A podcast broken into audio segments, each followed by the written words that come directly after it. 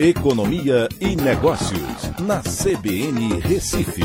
Oferecimento Cicred Recife e Seguros Unimed. Soluções em seguros e previdência complementar.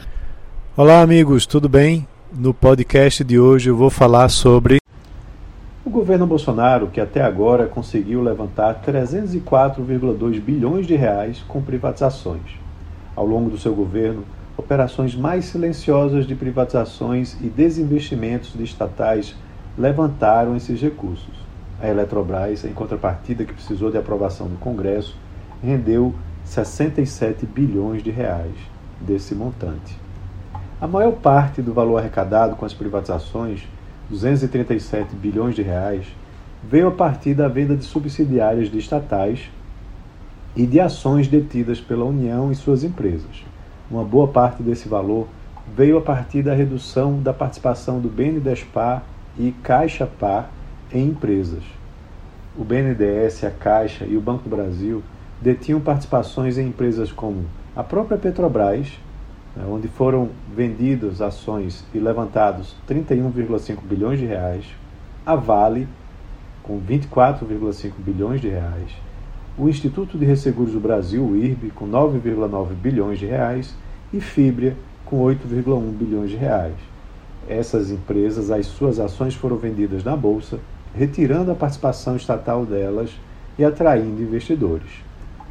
Na Petrobras, a própria Petrobras também promoveu uma ampla redução na sua participação em outros setores econômicos, focando esforços na extração de petróleo. Essa foi uma decisão que eles tomaram lá atrás e com isso vendeu a TAG, que é uma transportadora de gás, por 33,5 bilhões de reais, a BR Distribuidora por 21 bilhões de reais e a refinaria Landulfo Alves por 8,8 bilhões de reais. A Petrobras continua tentando vender outras refinarias, como a refinaria Abreu e Lima, mas ainda sem sucesso, né, após várias tentativas de atração de investidores que não têm demonstrado interesse os recursos arrecadados são utilizados para reduzir a dívida pública, que atualmente está em 5,7 trilhões de reais. A única empresa vendida com a necessidade de aprovação do Congresso foi a Eletrobras, com um valor de 67 bilhões de reais, mas que não irá totalmente né, para reduzir o endividamento. Desses 26,6 bilhões de reais irão reforçar o Auxílio Brasil, o Vale Gás e o voucher para caminhoneiros e taxistas até o final do ano. A privatização dos Correios, que muito foi comentada, está travada no Senado, sem perspectivas, menos ainda nesse semestre de eleições. O valor arrecadado seria, contudo, menos da metade, por exemplo, do valor que foi levantado com a TAG.